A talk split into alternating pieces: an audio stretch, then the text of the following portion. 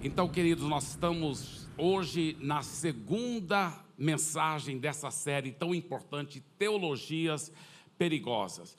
E hoje o tema da mensagem é: A Bíblia tem algum erro? Será que a Bíblia tem algum erro? Eu quero relembrá-los daquilo que nós, uma história que nós começamos a contar final de semana que vem, e eu prometi que eu iria contar o restante da história. A história se encontra na Bíblia, em, no livro de segundo livro dos reis, capítulo 4, a partir do versículo 18, fala que houve grande fome na terra. E o profeta Eliseu tinha sua escola de profetas, e nessa escola de profetas, eles também estavam conforme os alunos lá, os alunos do seminário dele, como se fosse, né? A escola de profetas. Por quê? Porque a terra toda estava passando uma grande fome. E o, ele, o profeta Eliseu então mandou o servo lá, prepara um grande cozido para servir para os alunos. Tá tudo bem, um panelão com água quente dava para fazer, mas e o que, que ia colocar dentro? Então o servo foi lá no mato, cortou uns frutos de uma trepadeira silvestre que ele viu lá pensou, isso deve ser bom para comer, né? Cortou aquele monte de frutos dessa trepadeira silvestre, colocou no, no caldeirão lá, fez realmente aquele cozido bem grande e foi servir para os alunos. Mas um dos alunos notou rapidamente que aquilo era uma planta, né, uma, um fruto venenoso, então ele gritou bem alto: Morte na panela, ó homem de Deus. Então ninguém chegou a morrer porque ninguém comeu, porque pararam de comer. Aí o profeta fez algo, mas antes de contar para vocês o que, que o profeta fez, vamos só recordar o que isso simboliza hoje em dia. Hoje existe também uma grande fome na terra, uma fome pela palavra de Deus. Muitas pessoas querem estudar a Bíblia, querem fazer estudos bíblicos, querem fazer cursos da Bíblia, querem conhecer mais a Bíblia. Isso é lindo e isso é maravilhoso. Porém, muitos, sem perceber, igual aquele servo que não sabia que aquela fruta era venenosa, muitos, sem perceber, estão se expondo na internet, em cursos da Bíblia e tudo, a muitas coisas venenosas. Existe morte na panela, e essa série toda é sobre isso. Cuidado com a morte na panela, cuidado com as teologias perigosas. Agora, o que, que o profeta Eliseu fez? Ele pegou e jogou um pouquinho de farinha de trigo. Farinha de trigo. E quando ele jogou aquele pouquinho de farinha de trigo, algo milagroso aconteceu.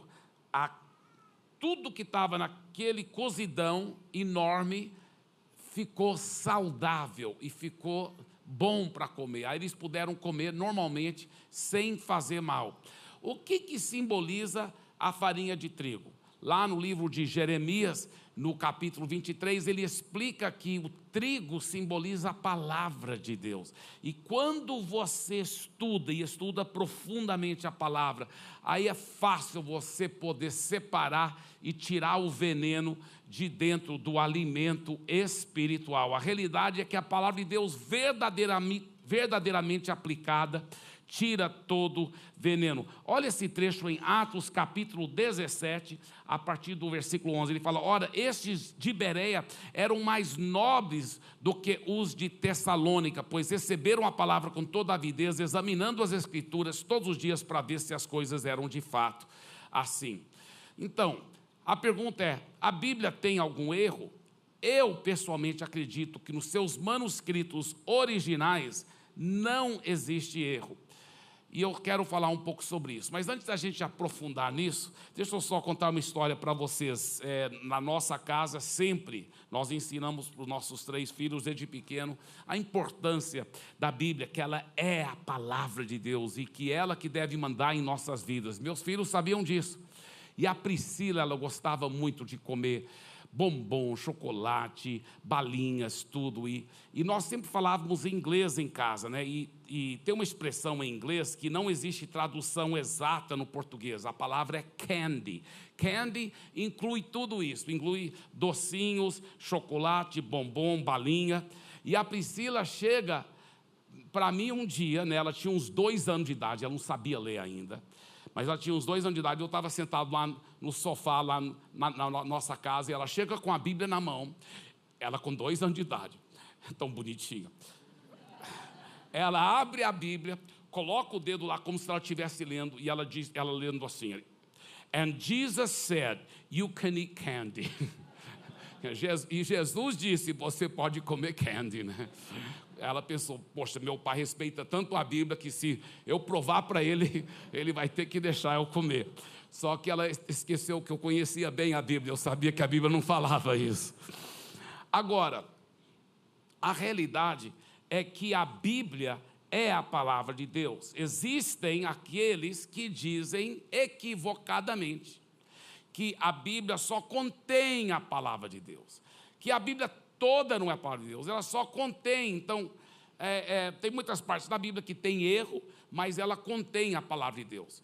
Eu creio que isso é uma falácia tão grande, até porque se você raciocinar, se a Bíblia realmente contém a palavra de Deus, mas ela também tem muitos erros, aonde não é a palavra de Deus, como saber discernir? Não é mesmo? Se algumas partes da Bíblia tem, contém erro, quem me garante que nem toda ela está tudo errado? E como saber qual é a parte que é a palavra de Deus e qual que não é? E se a Bíblia, pelo menos uma parte dela, de acordo com esse raciocínio é, é, é, equivocado, contém a palavra de Deus, então a própria Bíblia está mentindo sobre ela mesma, porque em 2 Timóteo, 2 Timóteo 3,16, ele diz: toda a escritura é inspirada por Deus, toda a escritura, diga toda. Tá, e toda a escritura é inspirada por Deus e útil para o ensino, para a repreensão, para a correção, para a educação na justiça. Agora, a palavra de Deus, ela, é, a Bíblia é separada em duas partes, o Velho Testamento e o Novo Testamento. Então, para mostrar a veracidade das Escrituras, vamos começar mostrando a veracidade do Velho Testamento.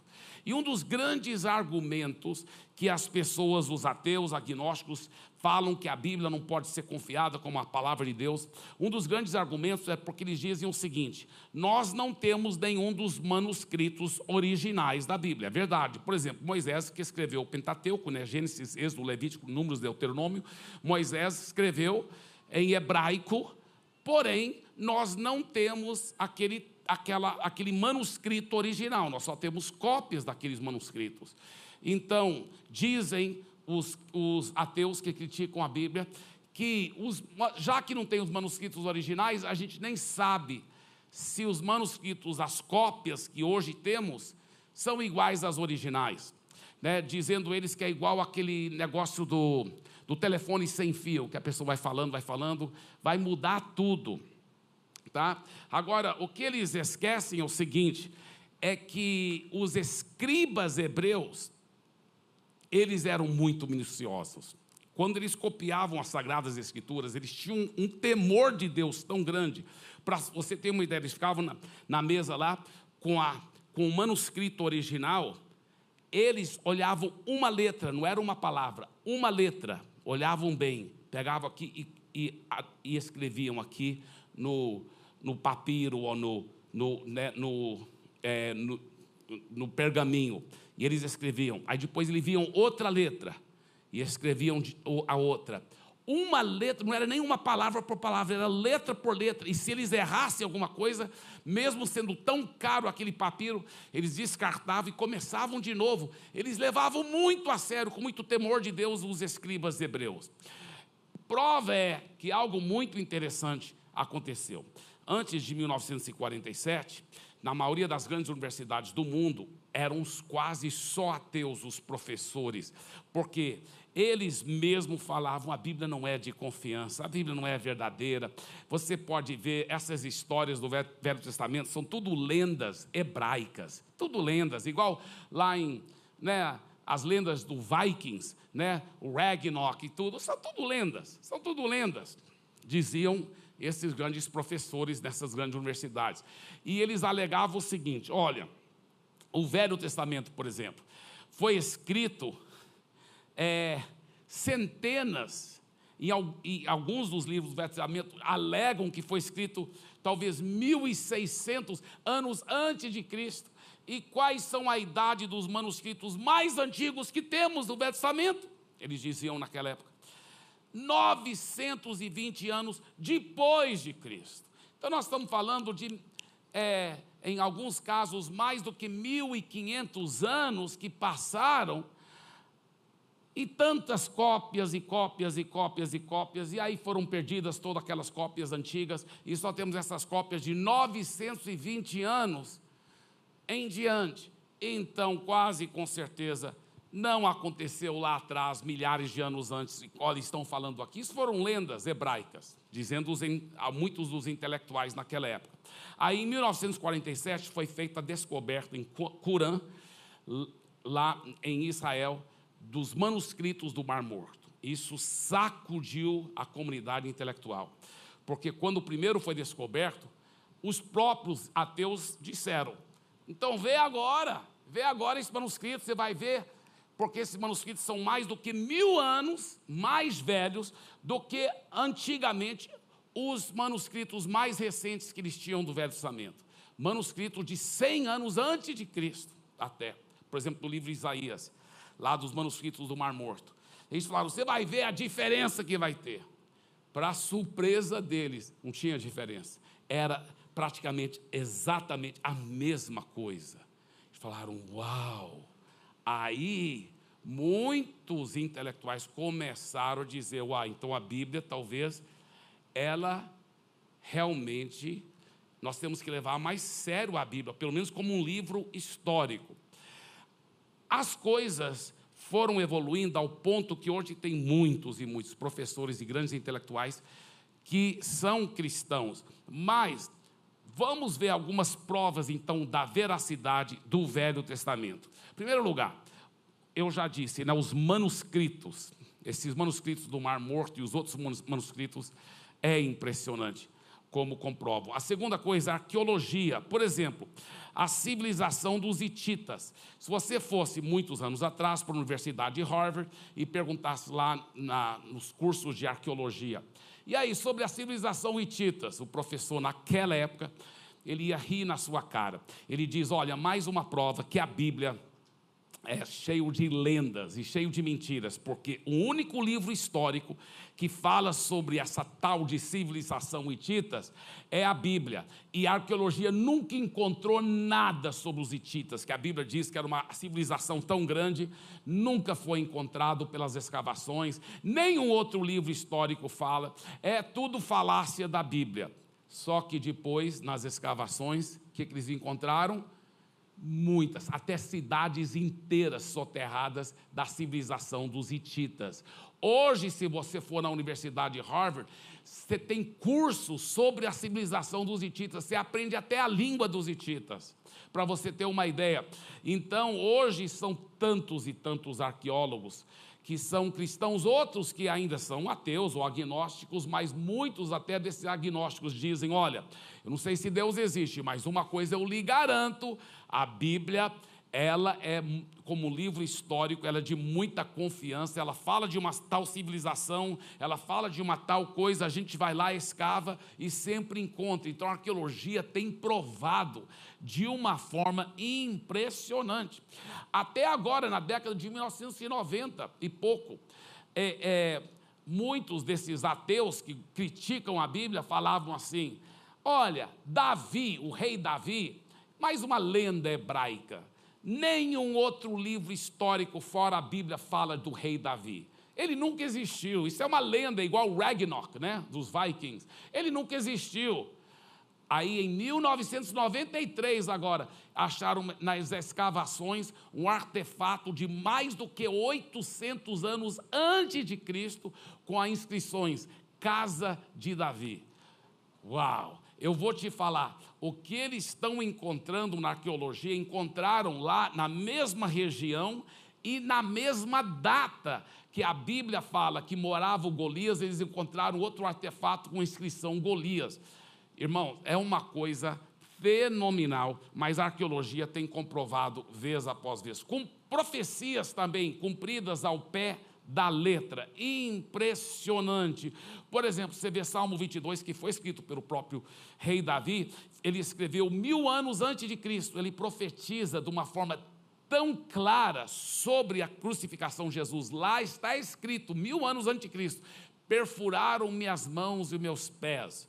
né? Meu Deus, meu Deus, por que me desamparaste? Tudo isso está lá, escrito mil anos antes de Cristo. Na realidade, são duas, mais do que duas mil profecias na Bíblia que foram cumpridas ao pé da letra. E também o próprio reconhecimento do Senhor Jesus acerca do Velho Testamento. Em todos os seus ensinos, ele se faz referência à autoridade divina do Velho Testamento, ele cita o Velho Testamento 78 vezes, ele chama o Velho Testamento da palavra de Deus, das Escrituras, é, ele chama o Velho Testamento das escrituras e também da sabedoria de Deus. E olha que o próprio Jesus disse sobre o Velho Testamento, ele disse em Mateus 5,18: Digo a verdade a vocês, enquanto o céu e a terra durarem, nenhuma letra ou mesmo um único acento desaparecerá da lei até que todas as coisas aconteçam. Agora, e a veracidade do Novo Testamento? Aqui, inicialmente, para quem olha de uma forma bem superficial, então tem pessoas que falam, é, mas o Novo Testamento é diferente porque existem muitas variantes nos manuscritos. Isso é um fato, existem realmente muitas variantes nos manuscritos. Por quê? Porque apesar que eram escribas que faziam os manuscritos, as cópias, os escribas não estavam como os escribas hebraicos tão cuidadosos para cada letra ser igual. A ideia deles era espalhar o evangelho. Então eles queriam espalhar cada vez mais rápido o evangelho especial, eles queriam levar as cartas de Paulo para outros lugares, então faziam cópias e mais cópias e mais cópias.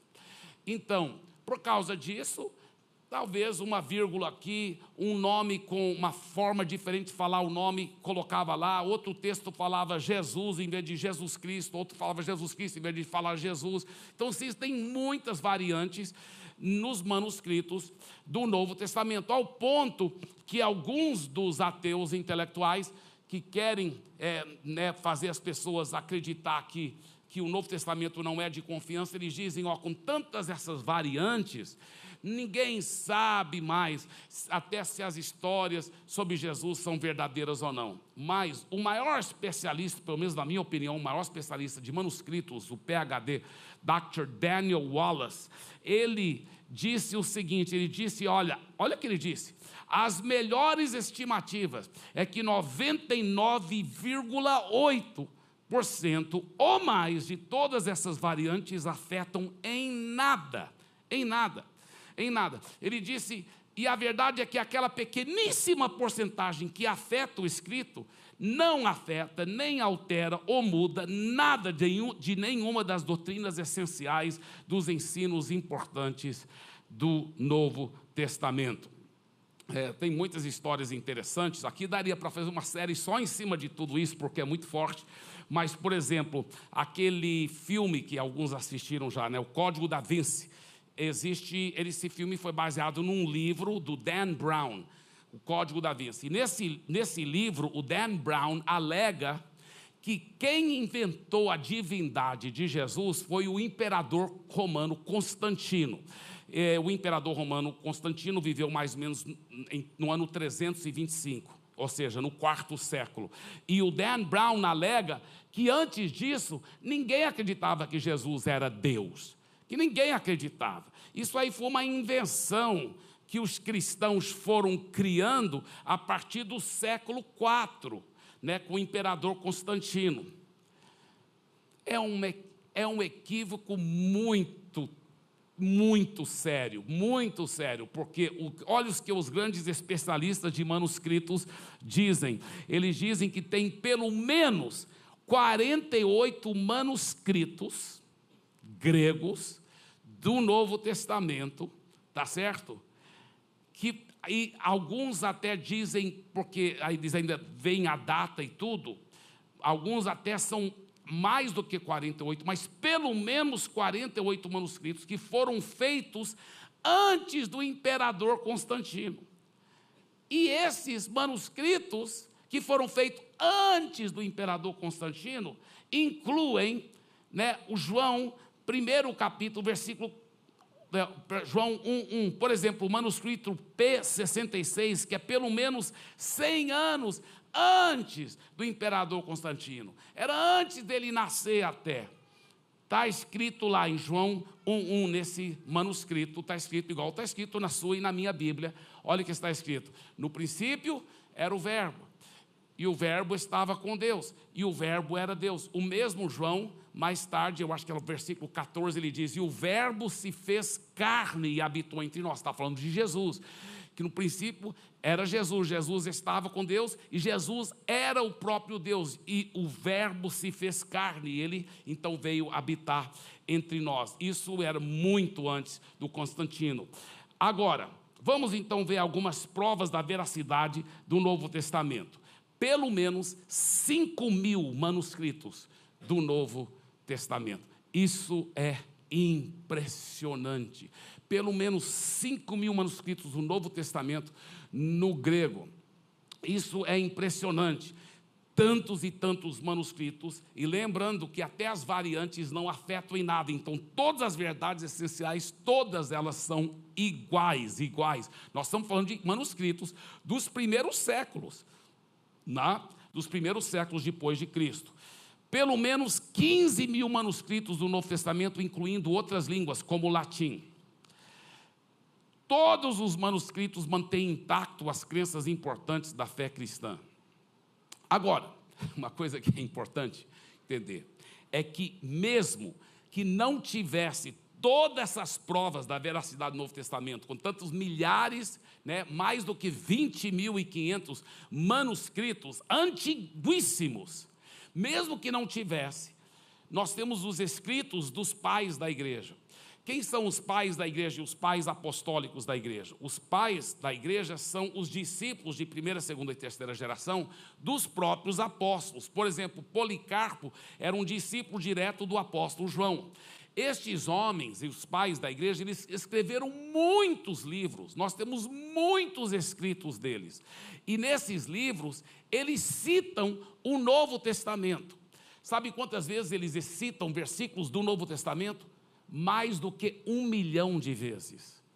E se você compor todo, pegar todas as citações deles, dá para compor o Novo Testamento inteiro, de Mateus, Apocalipse, múltiplas vezes. Então, pode mostrar isso, é mais uma prova incontestável da veracidade do Novo Testamento, as mais que um milhão de citações do Novo Testamento feitas pelos pais da igreja nos primeiros séculos são suficientes para reproduzir mais do que múltiplas vezes o Novo Testamento. Agora, outra coisa que é muito interessante ressaltar: a média de manuscritos da língua grega que existem, dos gregos clássicos, Tipo assim, aquilo que foi escrito pelo Aristóteles, pelo Sócrates, pelos gregos clássicos. A média de manuscritos que ainda temos, daqueles manuscritos antigos que foram escritos, todas também cópias, não tem também a original de nenhuma delas, todas são cópias, mas a média é de 15 cópias. Por exemplo, Heródoto, o famoso historiador grego, conhecido como pai da história, só existem nove manuscritos. E a cópia mais antiga do manuscrito do livro dele é de 1500 anos depois da morte dele. No entanto, esses mesmos ateus que querem dizer que a Bíblia não é de confiança por causa das cópias, eles acreditam e falam, não, Heródoto, quando tem muito menos provas científicas que ele escreveu o que nós temos, do que a Bíblia Sagrada. O livro famoso Helênica, escrito pelo grande historiador grego Xenofonte, só tem manuscritos de 1800 anos depois da morte dele. O manuscrito P52, que é um texto de João, é da data aproximadamente de 100 anos depois de Cristo. Você sabe o que isso está falando? Nós estamos falando de algo que foi quase uma cópia feita da original, porque lá naquela época, quando foi que o apóstolo João escreveu o livro de João? Mais ou menos no ano 70, 80, 86. E agora, temos um manuscrito datado cientificamente do ano 100, cento e pouco. Nós estamos falando uma cópia muito próxima à data da original. Isso é impressionante. Então, mais uma prova incontestável da veracidade do Novo Testamento é o número enorme de manuscritos, de livros do Novo Testamento mais próximos da data em que foram escritos. Então, como eu disse, eu só estou te dando um, uma pincelada das provas incontestáveis das sagradas escrituras, como elas são de confiança mesmo. Eu acredito muito na doutrina, na teologia da infalibilidade e da inerrância das Escrituras. Eu acredito que a teologia mais perigosa é aquela teologia que nega a infalibilidade, a inerrância das Escrituras. Porque quando você fala que a Bíblia pode ter qualquer erro, você está automaticamente abrindo a porteira para falar, então isso aqui não aplica, isso aqui vai ter que ser atualizado, isso aqui também não é para nós, isso aqui não é. Então, aí é uma, é uma realmente um Deus nos acuda. Na realidade, ou a Bíblia é a palavra de Deus, ou nada dela é de confiança, ou tudo é de confiança ou nada. Agora, só que tem uma coisa, sendo que ela é, e eu creio que com essas poucas palavras, eu já dei incontestáveis provas científicas que a Bíblia realmente é a, a santa, poderosa palavra de Deus. Agora a grande pergunta surge: qual parte da Bíblia? Tudo bem, tudo é a palavra de Deus, mas qual parte ainda aplica para nós? E não, por quê?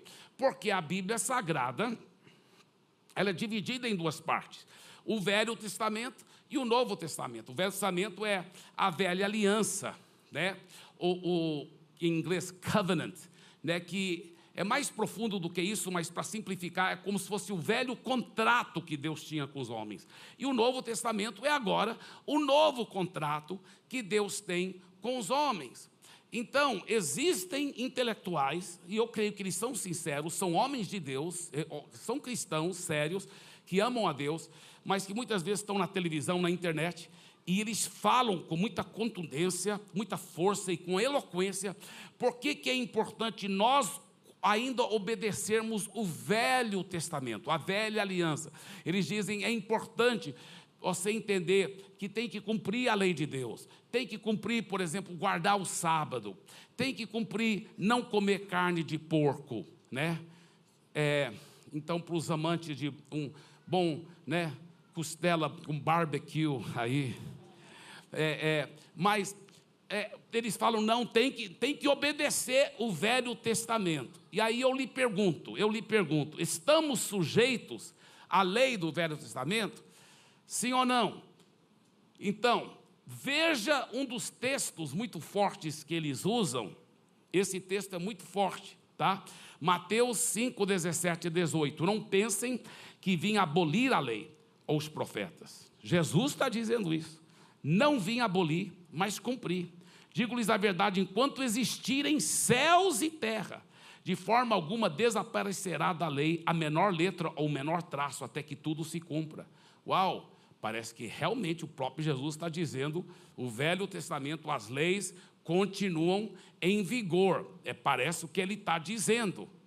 E a realidade, ele está dizendo mesmo que enquanto existe céu e terra, vai existir a lei. A lei ela continua em vigor. Mas olha uma ilustração muito interessante que Paulo usa para explicar a nossa junção com a lei.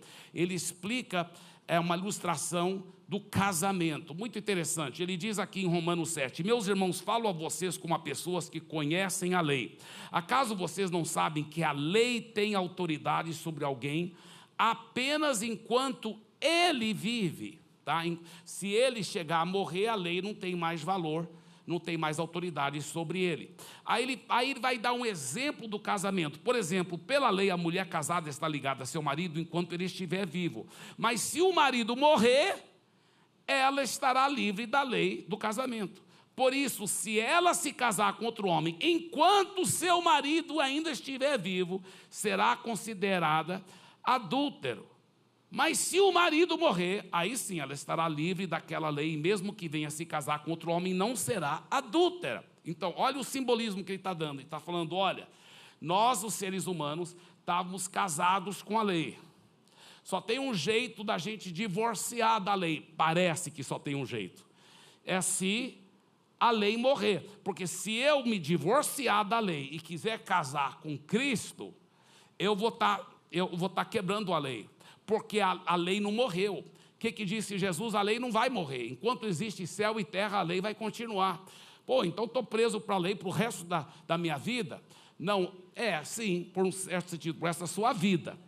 Porque olha o que diz versículo 4: Assim, meus irmãos, vocês também morreram para a lei. O que, que Deus fez? Ele falou: você está casado com a lei, a lei não vai morrer.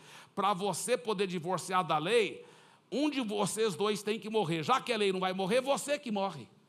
E a Bíblia fala: estou crucificado. Quando Jesus morreu na cruz, ele não levou só seus pecados, ele levou você. E você morreu com ele.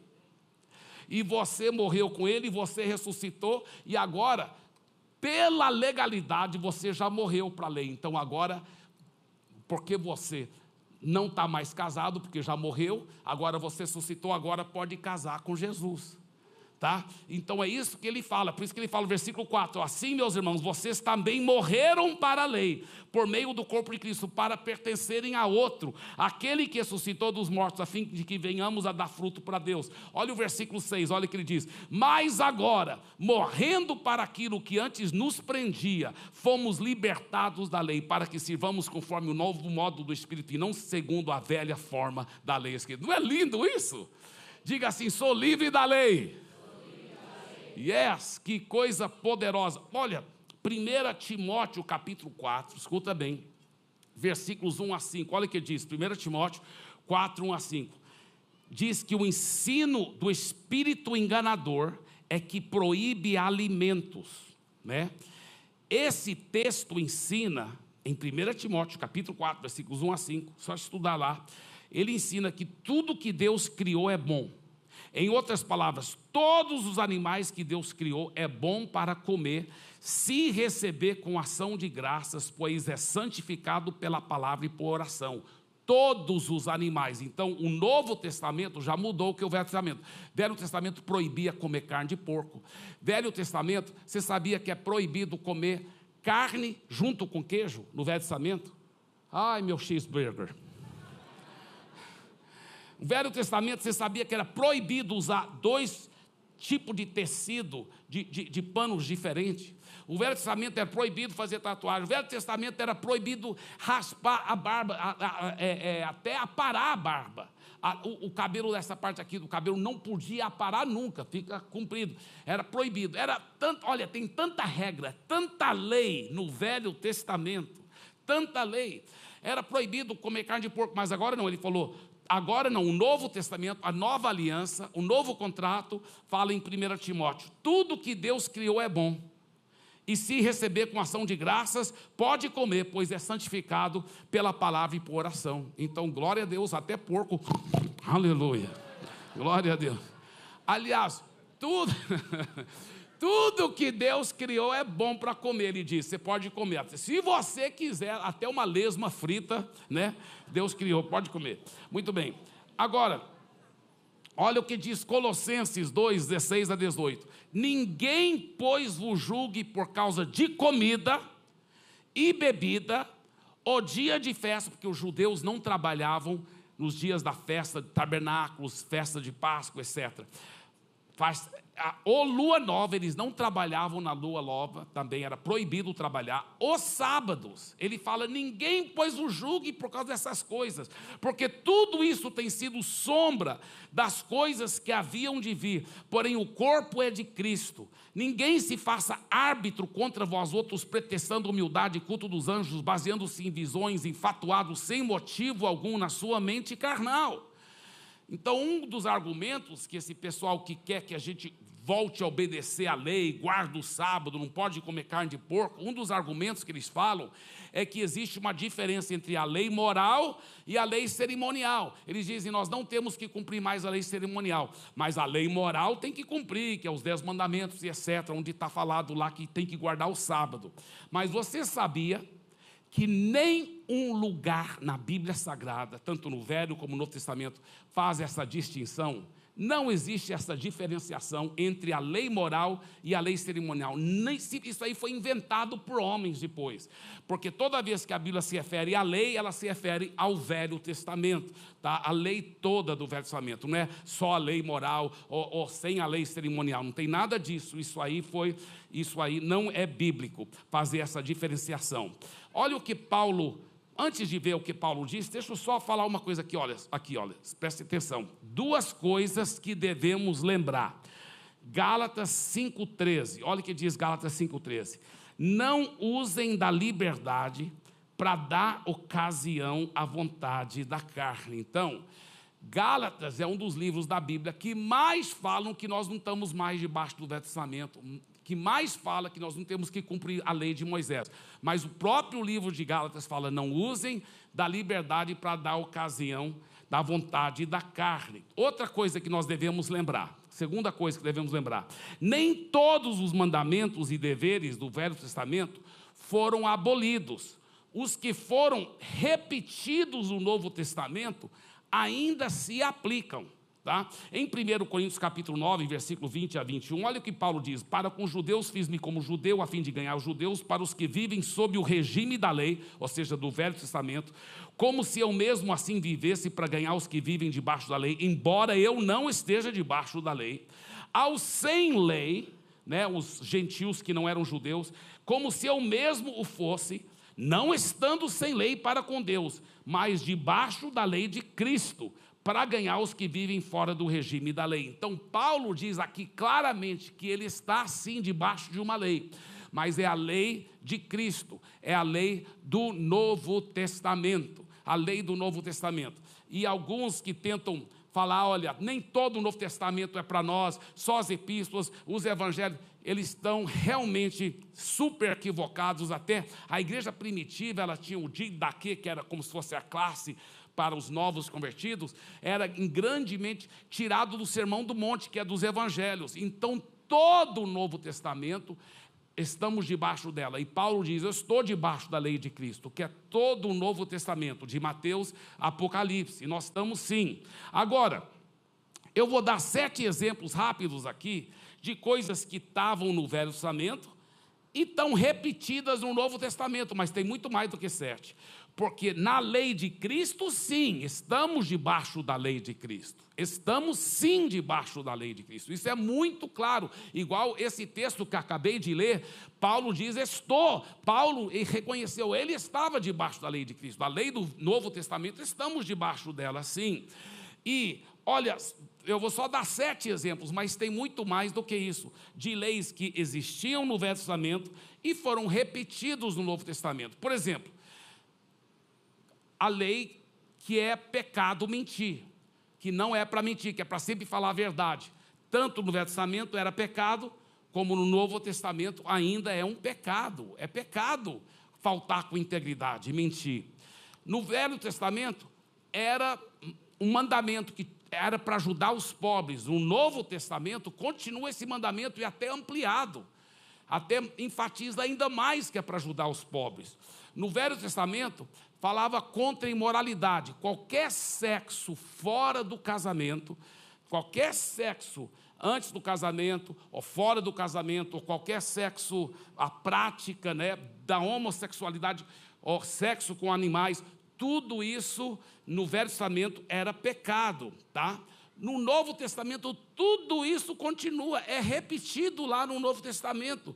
Todos os pecados de imoralidade é repetido. Só que o Novo Testamento até mais forte, amplia ainda mais, porque Jesus disse: até se você olhar para uma mulher com intenção impura, é pecado. Então o Novo Testamento até ampliou os, os, é, as seriedades contra imoralidade. No Velho Testamento, falava assim: ama o seu próximo como a si mesmo. Lá no livro de Tiago, no Novo Testamento, ele repete a mesma coisa: ama o seu próximo como a si mesmo. No Velho Testamento, ensinava sobre o nosso dever de dar dízimos e ofertas. O Novo Testamento, em vários lugares, também ensina sobre o nosso dever de dar dízimos e ofertas. No Velho Testamento, diz que é para obedecer e honrar pai e mãe. No Novo Testamento também, olha Efésios 6, 1 a 3. Filhos, obedeçam a seus pais no Senhor, pois isso é justo. Honra teu pai e a tua mãe, esse é o primeiro mandamento, com promessa para que tudo te corra bem e tenhas longa vida sobre a terra. Isso está no Novo Testamento, a nova aliança. Muito bem, pastor, estou entendendo então. As leis do Velho Testamento, que não foram repetidas no Novo Testamento, eu não tenho que mais obedecer aquelas que foram repetidas, obviamente, é para mim ainda. E as promessas do Velho Testamento? Olha o que o apóstolo Paulo disse, se referindo às promessas do Velho Testamento. Ele diz em 2 Coríntios capítulo 1, versículo 20: Porque todas as promessas de Deus têm nele o sim, nele quer dizer em Cristo. Por isso também por meio dele se diz o amém para a glória de Deus por meio de nós. Então a palavra de Deus diz que todas as promessas são nossas, sim, em Cristo. Glória a Deus, glória a Deus, glória a Deus. Agora, Antes de encerrar, eu preciso ainda falar um pouco aqui sobre a teologia falsa do universalismo. Porque normalmente aqueles que alegam que a Bíblia tem erros, eles são universalistas. Muitos desses pastores modernos, de igrejas modernas, que tem por aí, eles não chegam abertamente falando, olha, a Bíblia tem erro, porque eles sabem que as pessoas não iam aceitar, mas eles acreditam que a Bíblia tem erro.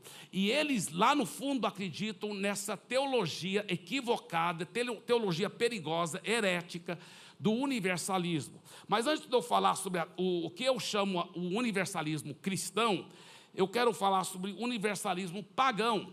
Universalismo pagão é o seguinte: Todos os caminhos levam a Deus, todo mundo vai ser salvo no final. Né? Se você é um budista, siga bem o Buda, que ele vai te levar para Deus. Se você é um muçulmano, siga bem o Maomé, que ele vai te levar para Deus, porque todos os caminhos levam para Deus. Quem conhece até um pouquinho a Bíblia já sabe que isso não é verdade, porque a própria Bíblia, vez após vez após vez, fala que debaixo do céu não existe outra salvação a não ser em Jesus Cristo. O próprio Jesus disse em João 14,6: Eu sou o caminho, a verdade e a vida. Ele não disse eu sou um dos caminhos, ele disse eu sou o caminho. Ninguém vem ao Pai senão por mim. Então, é, o universalismo pagão nós sabemos que não é verdade, mas o universalismo cristão ele é muito mais sutil. Porque o universalismo cristão, ele diz o seguinte: Jesus não morreu para todo mundo. Então, sendo que Jesus morreu para todo mundo, então Deus, no seu amor e na sua infinita misericórdia, ele vai fazer um jeito para que todo mundo seja salvo através de Jesus. Parece tão bonito, mas é um equívoco muito grande, deixa eu explicar. A realidade é que Deus mostra na Sua palavra que Ele deseja que todos sejam salvos. Eu também desejo, nós devemos desejar que todos sejam salvos. Né? Olha, por exemplo, 1 Timóteo capítulo 2, versículos 4 e 5, ele fala que ele deseja que todos os homens sejam salvos e cheguem ao pleno conhecimento da verdade. 2 Pedro capítulo 3, versículo 9, ele fala assim: olha o que ele diz, ele fala assim: que Deus não quer que nenhum pereça, mas que todos cheguem ao arrependimento. Em outras palavras, para não perecer, tem que arrepender dos pecados. Então, Deus deseja que todos sejam salvos, mas Ele não vai forçar ninguém para ser salvo, porque Ele deu livre-arbítrio para o homem. Igual disse o grande intelectual C.S. Lewis. O C.S. Lewis disse o seguinte: Deus nunca vai estuprar ou violar a vontade do ser humano. Se a pessoa insistir em virar as costas para Deus e seguir o maligno, seguir o pecado, Deus não vai forçar aquela pessoa para segui-lo. Deus não quer robôs o seguindo. Deus deseja que todos sejam salvos. Mas, infelizmente, milhões já morreram para a separação e, a, e o sofrimento e a perdição eterna. Olha o que a Bíblia fala em Atos 3,19. Portanto, arrependam arrependam-se e se convertam, para que sejam cancelados os seus pecados. Por favor, diga em voz alta: para quê? Então, para você poder receber o cancelamento dos pecados, a Bíblia fala: tem que arrepender, tem que converter. E, infelizmente muitos já morreram e nunca arrependeram e nunca converteram. Isso, a realidade é essa. E a Bíblia fala em Hebreus 9, 27, é ordenado os homens morrerem uma só vez, depois, vi, depois disso vem o juízo. Depois da morte, a, a, o, o destino eterno da pessoa já está selado. Até a morte ainda tem esperança para ela arrepender e converter, para que sejam cancelados. Se os pecados dela não for cancelados, ela jamais vai poder entrar no céu, porque a Bíblia fala inúmeras vezes que nenhum pecado poderá entrar no céu.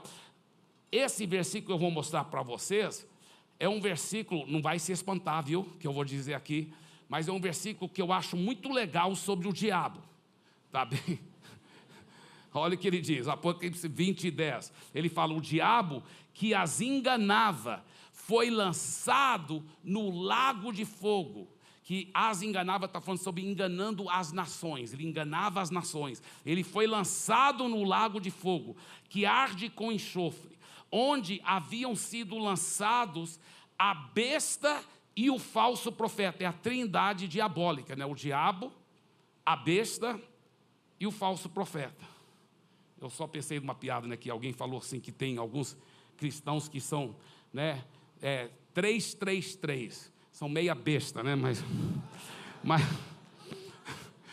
é, só brincadeira, mas o diabo, a besta e o falso profeta foram lançados, diz a Bíblia, olha só, para dentro do lago de fogo, eles serão atormentados de dia e de noite para todo sempre. Tudo bem, agora veja bem. Isso aí, Apocalipse capítulo 20, versículo 10. Desce só cinco versículos. E você vai encontrar, na minha opinião, talvez o versículo mais triste de toda a Bíblia Sagrada. Apocalipse 20, 15. E se alguém não foi achado inscrito no livro da vida, esse foi lançado no lago de fogo. É muito sério. O lago de fogo, a, a, o sofrimento eterno, nunca foi feito para o ser humano, foi feito para o diabo, para a besta, para o falso profeta. Foi feito para eles, a trindade maligna. Mas a pessoa que insiste em virar as costas para Deus e seguir o caminho do diabo, vai também ter o destino dele. É o que a Bíblia Sagrada diz, e não só isso nesse lugar, são em tantos lugares. Infelizmente, mas ou felizmente, porque Deus é um Deus justo e não faz nada errado. Às vezes a gente não entende, mas a realidade é isso. A Bíblia deixa bem claro em Atos 4, 11 a 12. Jesus é aquele de quem as Escrituras dizem: a pedra que vocês, consultores, rejeitaram veio a ser a mais importante de todas. A salvação só pode ser conseguida por meio dele, pois não há no mundo inteiro nenhum outro que Deus tenha dado aos seres humanos por meio do qual possamos ser salvos. E Marcos 16, 15 a 16, ele disse: Vão por todo mundo e pregue o evangelho a toda criatura. Quem crê e for batizado será salvo. Quem, porém, não crê será condenado. É muito sério, é muito sério. Alguém disse, pastor, e aqueles é, índios que nunca ouviram falar de Jesus? Se a pessoa só pode ser salva por Jesus, e eles que nunca ouviram falar de Jesus. E aí? É por isso que a Bíblia fala: vai por todo mundo e prega o Evangelho. É por isso que nós estamos, por isso que Deus te deixou aqui na terra. Deus não te levou para o céu. Logo que você entregou a vida para Jesus, por que, que não te puxou já pela mão e te levou para o céu? Porque você tem uma missão aqui na terra de ganhar vidas para Jesus. A Bíblia fala que esse é o nosso dever sagrado de pregar o Evangelho a todas as criaturas, todos os seres humanos do planeta Terra. Esse é o nosso dever. Ah, mas e aí a pessoa quer dizer que nunca foi lá, então nós, por, causa da nossa falha, Deus vai deixar aquela pessoa ser perdida? Escuta bem, se ela for sincera até o tutano, tiver muita sinceridade, ela vai ver na criação, ela vai começar a sentir que existe um, um, ser superior. Ela vai começar a buscar esse ser superior.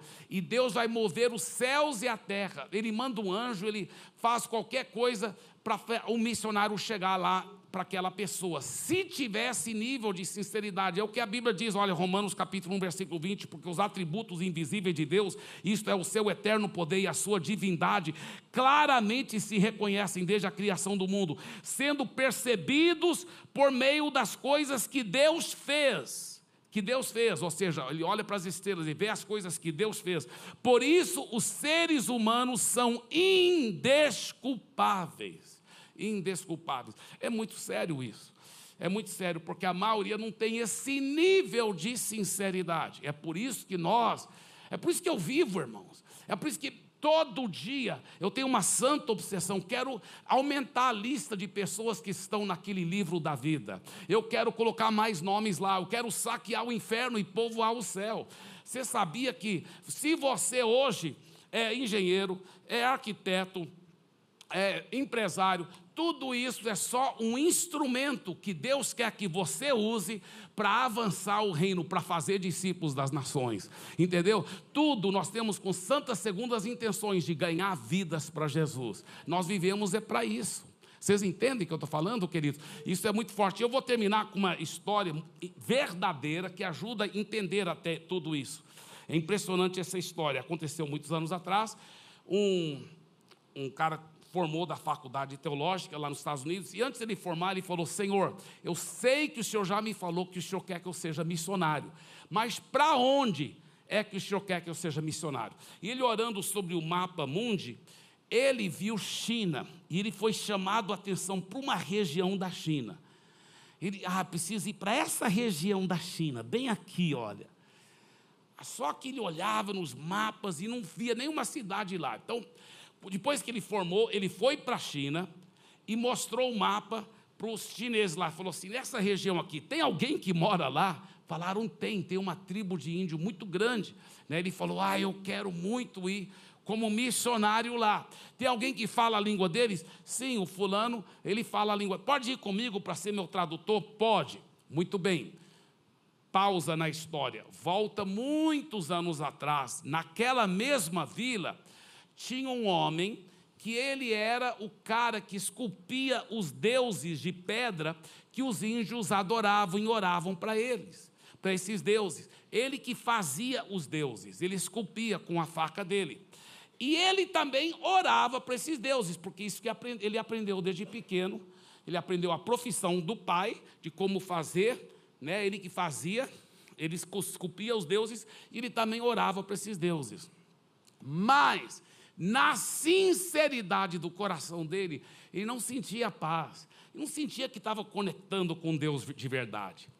E ele, nessa sinceridade, ele começou a pensar e falou: peraí, a minha faca é mais poderosa do que esses deuses que todo mundo adora, porque é a minha faca que faz o Deus.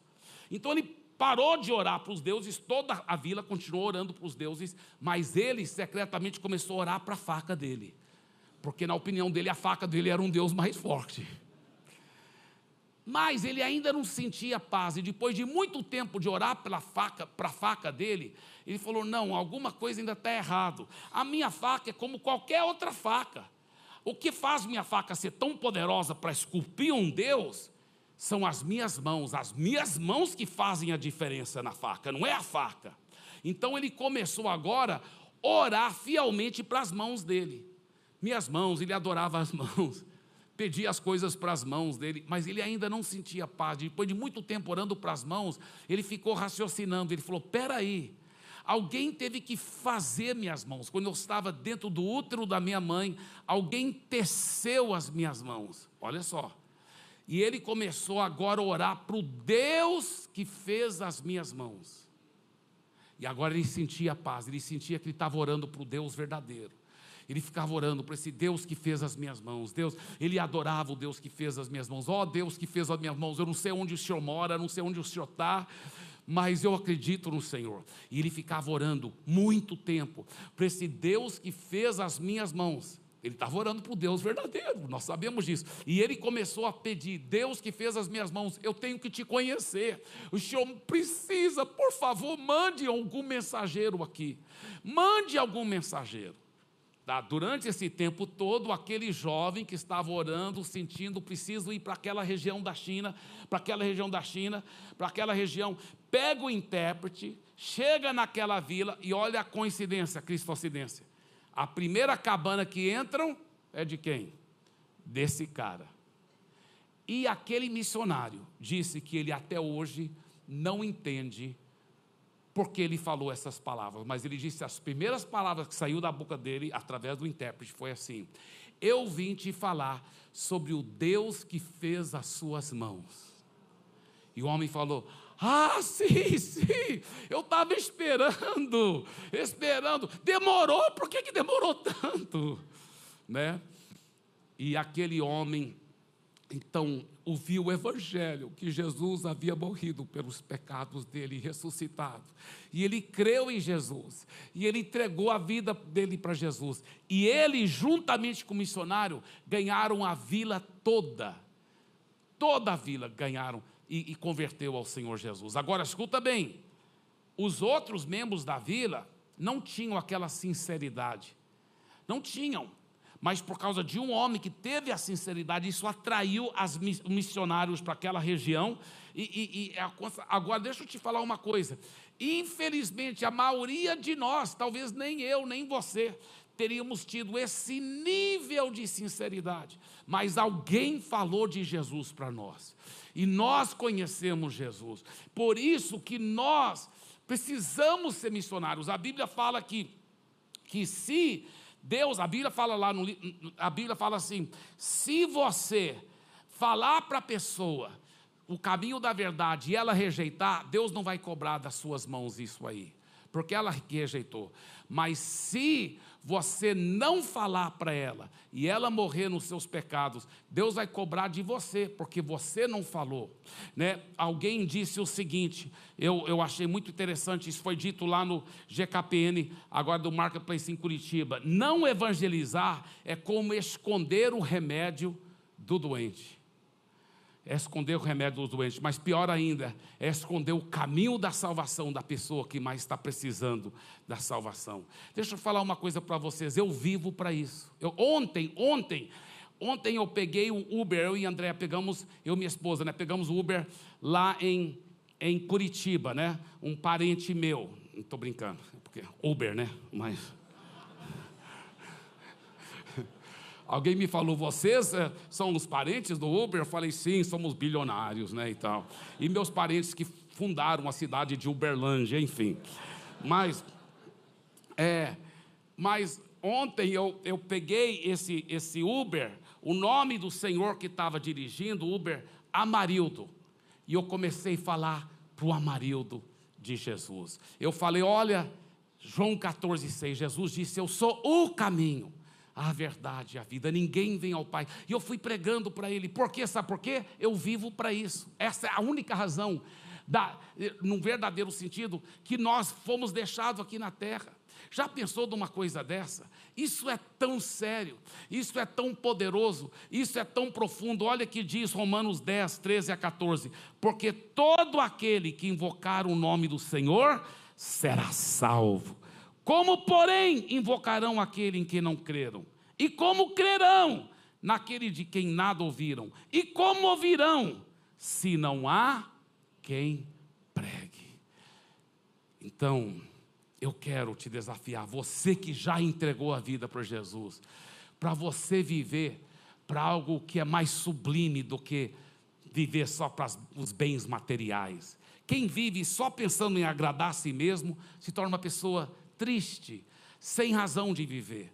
Entra a depressão, entra todo tipo de, de, de, desespero que não tem razão de viver. Mas quando você vive para algo tão sublime, para colocar mais nomes dentro do livro da vida, para ajudar a ganhar vidas eternas para Jesus, para saquear o inferno e povoar o céu, você encontra uma dimensão de vida que é impossível explicar. É uma coisa totalmente sobrenatural.